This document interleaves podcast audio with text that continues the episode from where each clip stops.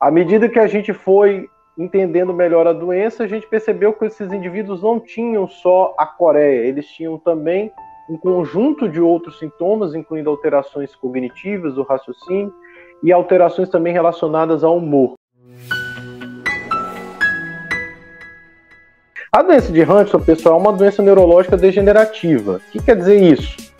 Quer dizer que existe uma região do cérebro que literalmente morre, ela é lesada, tá? Esse processo de lesão, ele vai gerar uma coisa que a gente chama de atrofia. Então, na forma clássica, a gente tem uma atrofia, uma perda de neurônios, preferencialmente numa região associada aos movimentos, que são um grupo de neurônios chamado núcleo da base.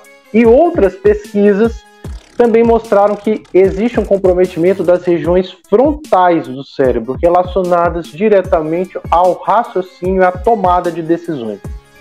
Então é muito comum, às vezes, e antes que o paciente tenha sintomas relacionados a movimentos anormais, ele tem um quadro psiquiátrico. Às vezes, quatro, cinco anos antes do sintoma é, é, do movimento anormal, do movimento involuntário, o paciente abre com um transtorno psiquiátrico. Ele começa com um transtorno de humor, às vezes uma depressão super grave.